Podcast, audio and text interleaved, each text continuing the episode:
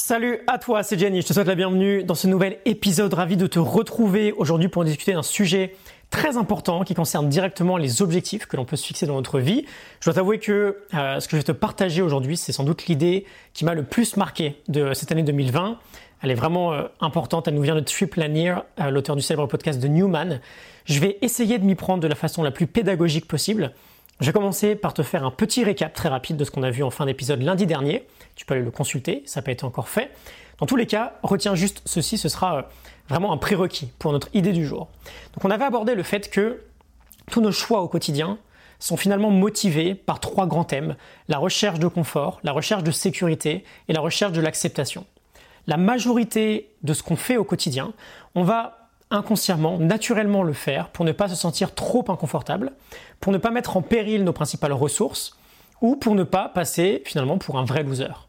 En fait, on va considérer que tout ce qui menace de près ou de loin notre sens de confort, nos ressources ou notre image, donc notre statut, notre sens d'appartenance, seront finalement des menaces pour notre vie tout entière. Et donc on est tous du coup inconsciemment dirigés par une forme d'algorithme qu'on a créé depuis le début de notre existence, qui nous permet de survivre. On peut retenir les trois P, protéger, plaire, prouver. on fait tout au quotidien pour protéger, pour plaire et pour prouver. Et donc très souvent, on va se fixer des objectifs liés à ces trois menaces. Mais à courir en permanence, après plus de confort, plus de sécurité, plus d'acceptation, on s'enferme en fait dans un piège géant, dans une rat race que l'on crée nous-mêmes, parce qu'on n'est jamais satisfait par nature. On a un vrai phénomène euh, d'adaptation hédonique qui se met en place. On s'habitue très vite en fait à nos nouveaux standards. On va atteindre certains de nos objectifs, et au bout de quelques semaines, on va se rendre compte que bah, rien n'a vraiment changé pour nous finalement. Et c'est ce qu'on va appeler les objectifs vicieux aujourd'hui. On a tous profondément besoin de confort, de sécurité, d'appartenance. Mais se fixer des objectifs qui ont pour seul but de gérer ces trois menaces-là, bah, du coup, c'est une manière plutôt vicieuse de s'y prendre. Ce sont les objectifs que la société va nous encourager à fixer au quotidien. Les objectifs, par exemple, matériels, les objectifs en termes d'image. Et donc, pour finir ce prérequis, on avait vu lundi qu'en réalité, l'homme est bien plus un prédateur qu'une proie. Or, en regardant toujours en arrière, en ayant peur de perdre ce qu'on a déjà et en étant focalisé sur nos trois menaces, on agit en tant que proie. Donc ce qu'on veut faire, c'est évidemment se mettre à agir en tant que prédateur et aller de l'avant, regarder vers l'avant. On veut passer en d'autres termes de la réactivité à la créativité. C'est-à-dire qu'on veut clarifier ce qu'on veut vraiment, ce qu'on désire profondément, au-delà du confort, au-delà de la sécurité, au-delà de l'acceptation. Ok? Bon, comment on s'y prend, d'une manière générale, lorsqu'on se fixe des objectifs? On va avoir tendance, de base, je pense que tu seras d'accord avec moi, à effectuer une sorte de liste qui va contenir des résultats. Je veux gagner X tous les mois, je veux faire tel voyage, je veux vivre dans telle maison, je veux, je sais pas, être plus productif, etc., etc. Bon, c'est un premier jet, ça sonne plutôt bien, mais c'est peut-être un peu prévisible, je pense qu'on est d'accord là-dessus. Une première question qu'on pourrait se poser, du coup, c'est est-ce qu'on veut vraiment tout ça déjà? Ou est-ce que ce ne sont pas des objectifs plutôt lambda que tout le monde pourrait se fixer? Et donc, est-ce que je ne suis pas influencé quand je fais ce premier jet? On pourrait se demander, par exemple, qu'est-ce que je voudrais vraiment si j'avais absolument pas peur d'être jugé au quotidien? Si j'osais aller me challenger un peu plus? Si j'osais me fixer des objectifs qui me font quand même un petit peu peur? Ça pourrait être plus intéressant, ça pourrait être plus ambitieux, plus personnel. Cela dit, quoi qu'il en soit, de base, on va obtenir une liste de résultats, une liste d'issues en fait, une liste d'événements mesurables. Mais qu'on le réalise ou non, ces résultats, et attention c'est très important, ces résultats ne représentent que des théories inconscientes, que des suppositions. Quand on s'imagine accomplir un objectif, en fait on imagine la sensation que l'on veut vivre. On imagine comment on pourrait se sentir. Et là on a un début de piste bien plus intéressante, on pourrait se demander plutôt, ok, comment je veux vraiment me sentir? Qu'est-ce que je veux vraiment ressentir? Pourquoi on veut se poser ces questions-là? Parce que si on s'en tient à la première liste de résultats, bah finalement on reste sur la défensive. Qu'est-ce qui se passe si effectivement, trois ans plus tard, tu as la maison de tes rêves, tu as fait tel voyage, tu es euh, productif comme une machine, etc. Mais qu'en fait, tu te sens toujours aussi vide à l'intérieur. On pense qu'on atteint un certain succès, alors qu'en réalité, pas vraiment on se sent peut-être toujours, euh, par exemple, autant piégé au quotidien. On se sent peut-être toujours seul, stressé, surchargé. Et ça, d'expérience, aujourd'hui, je peux te dire que ça arrive à un très grand nombre de personnes, peut-être même à une majorité finalement. On se fixe des objectifs ABC, on atteint les objectifs ABC, alors bravo, félicitations, c'est déjà remarquable, mais finalement, rien n'a vraiment changé. Et là, on risque de se demander, un peu, c'est la question fatidique, est-ce qu'on sera heureux un jour en fait? Mais c'est juste qu'on s'y prend de la mauvaise manière. On se concentre sur des résultats plutôt que sur les expériences qu'on veut vivre. On pense que tel résultat égale bonheur. On revient donc à la question initiale de notre épisode du jour. Qu'est-ce qu'on veut vraiment? Au-delà du confort, au-delà de la sécurité, au-delà de l'acceptation Et on va répondre à cette question. Ce dont on est peut-être certain, c'est qu'on ne veut pas créer un futur où au quotidien, on va continuer à se sentir piégé, à se sentir épuisé, à se sentir peut-être isolé ou en manque de connexion, ou à se sentir stressé, anxieux, ennuyé. Et donc on arrive au modèle de tuer planir en quatre points. Au lieu de se sentir piégé, on veut se sentir libre. Au lieu de se sentir épuisé, on veut se sentir vivant, plein de vie.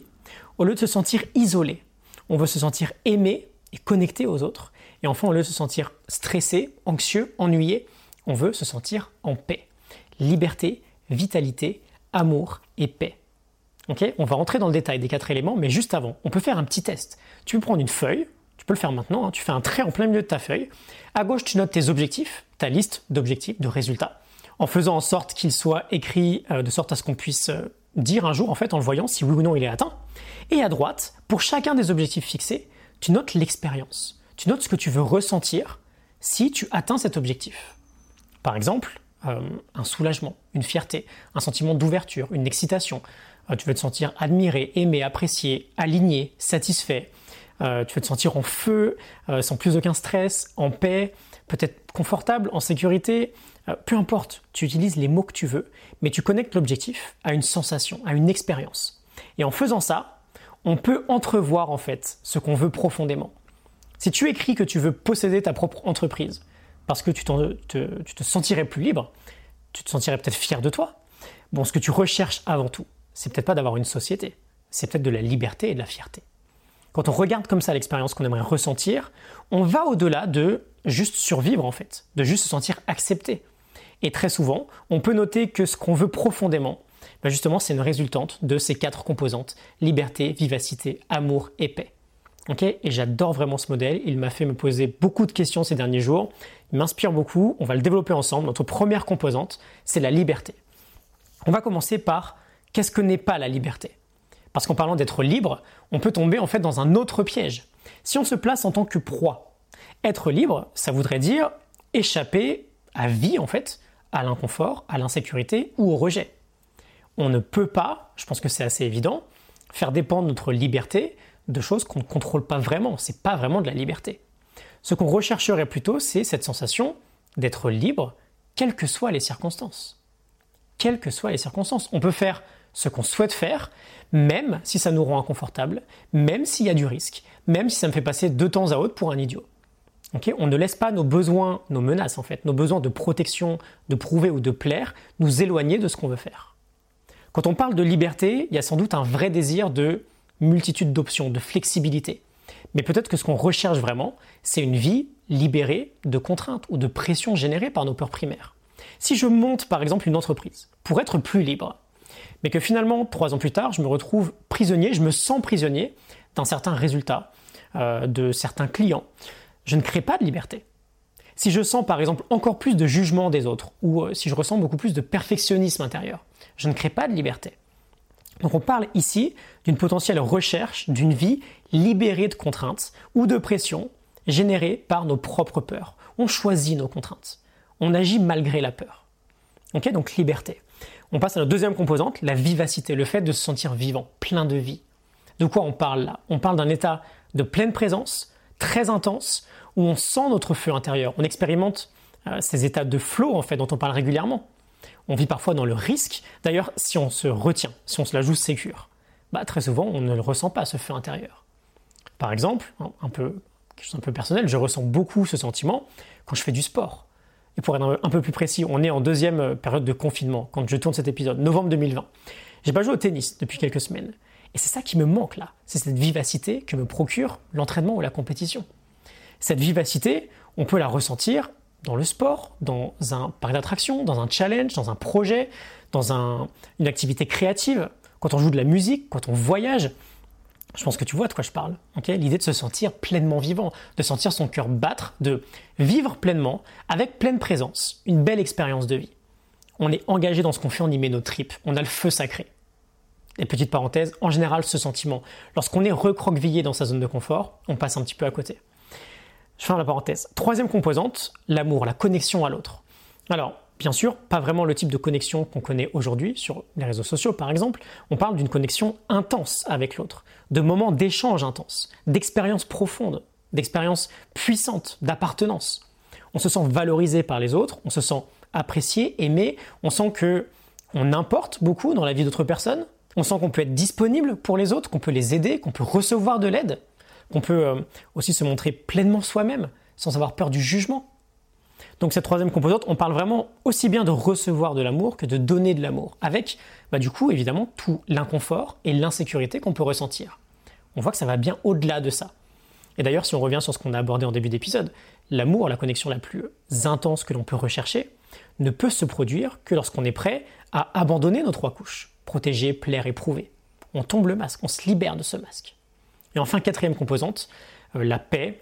On va entendre par là une forme de sentiment intérieur de bien-être, d'équanimité, on pourrait dire de tranquillité intérieure profonde. Ryan Holiday nous parle de stillness, cette fameuse paix qui est euh, d'ailleurs au centre de toutes les écoles philosophiques ou religieuses depuis plusieurs millénaires. Je te laisse revenir sur l'épisode d'ailleurs de Stillness is the key si tu vas aller plus loin. Un sentiment que l'on connaît lorsqu'il n'y a pas vraiment de, de peur d'insécurité ou d'anxiété trop présente. On ne parle pas de soulagement, on ne parle pas non plus d'une destination. Cette tranquillité-là, on peut être capable, on veut être capable de l'accueillir aujourd'hui dans notre quotidien. Euh, Ryan Holiday nous parlait de trois domaines, trois aspects, le corps, le cœur, la tête, euh, en développant une tranquillité mentale, une tranquillité physique une tranquillité spirituelle. On l'a construit aussi avec de la confiance, en affrontant le challenge, en créant une réelle antifragilité face à l'obstacle. Parce que plus on est capable de tenir face aux événements de la vie, aux événements aléatoires de la vie, évidemment, plus on peut être en paix avec nous-mêmes sur euh, notre capacité à avancer. Ok, donc liberté, vivacité, amour et paix. Ce qui est assez fascinant, c'est que ce ne sont pas des choses qu'on doit vraiment apprendre en fait. On est déjà avec tout ça. Quand on observe un enfant, il a déjà tout ça. On veut juste les retrouver en fait parce qu'on s'est peut-être un petit peu perdu. Et c'est souvent pour ces raisons-là, vraiment, qu'on va se fixer des objectifs qui seront vertueux. Et ces quatre points sont vraiment super intéressants parce qu'on parle, on parle souvent entre nous d'actualiser son potentiel, de fermer le gap. On parle souvent d'accomplissement, de vouloir s'accomplir. Mais quand on a l'impression de ne pas être accompli, bah, c'est souvent difficile en fait de savoir ce qui va nous manquer au quotidien. Et ce modèle nous permet d'aller beaucoup plus dans le détail, euh, d'être beaucoup plus spécifique. On peut se demander par exemple si on manque, si on pense manquer de liberté dans notre vie. Et il s'avère qu'effectivement en ce moment on a peut-être une surcharge de tâches, qui bride cette composante-là. On peut se demander, par exemple, si on pense manquer de vivacité en ce moment. Et effectivement, c'est vrai qu'on a une semaine un peu ennuyante, on n'a pas été très actif. On pourrait se demander si on pense manquer d'amour ou de connexion au quotidien. Et effectivement, peut-être qu'on a été euh, un peu trop seul récemment. Et enfin, on peut se demander si on pense ne pas vraiment se sentir en paix aujourd'hui. Et effectivement, peut-être qu'on a certaines tensions qui nous frustrent un peu en ce moment, qu'on pourrait peut-être directement traiter.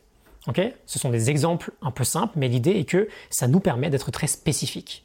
Tu sens un manque d'accomplissement Ok, où est-ce que ça pêche? Liberté, vivacité, amour, paix Ok, on va s'arrêter ici. On veut réaliser vraiment qu'on joue pour des expériences dans la vie. On ne joue pas tellement pour l'atteinte d'un objectif en lui-même.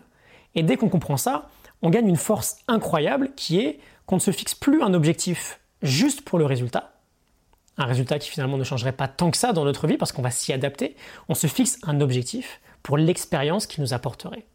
On se sort de l'inquiétude d'un objectif matériel par exemple et on se concentre sur ce qui pourrait nous apporter plus de liberté, plus de vivacité, d'amour et de paix intérieure au quotidien. Ok, d'ailleurs on peut commencer dès maintenant. Quelles expériences pourraient nous permettre dès aujourd'hui d'aller chercher un peu plus de ces quatre critères? Ce sera la question avec laquelle je vais te laisser. J'espère que ça te parle, que ça t'inspire. Pense à tout ça. Ça me semble vraiment très très puissant. N'hésite pas à me dire ce que ça t'évoque. Je te souhaite une excellente journée et à très bientôt. Salut.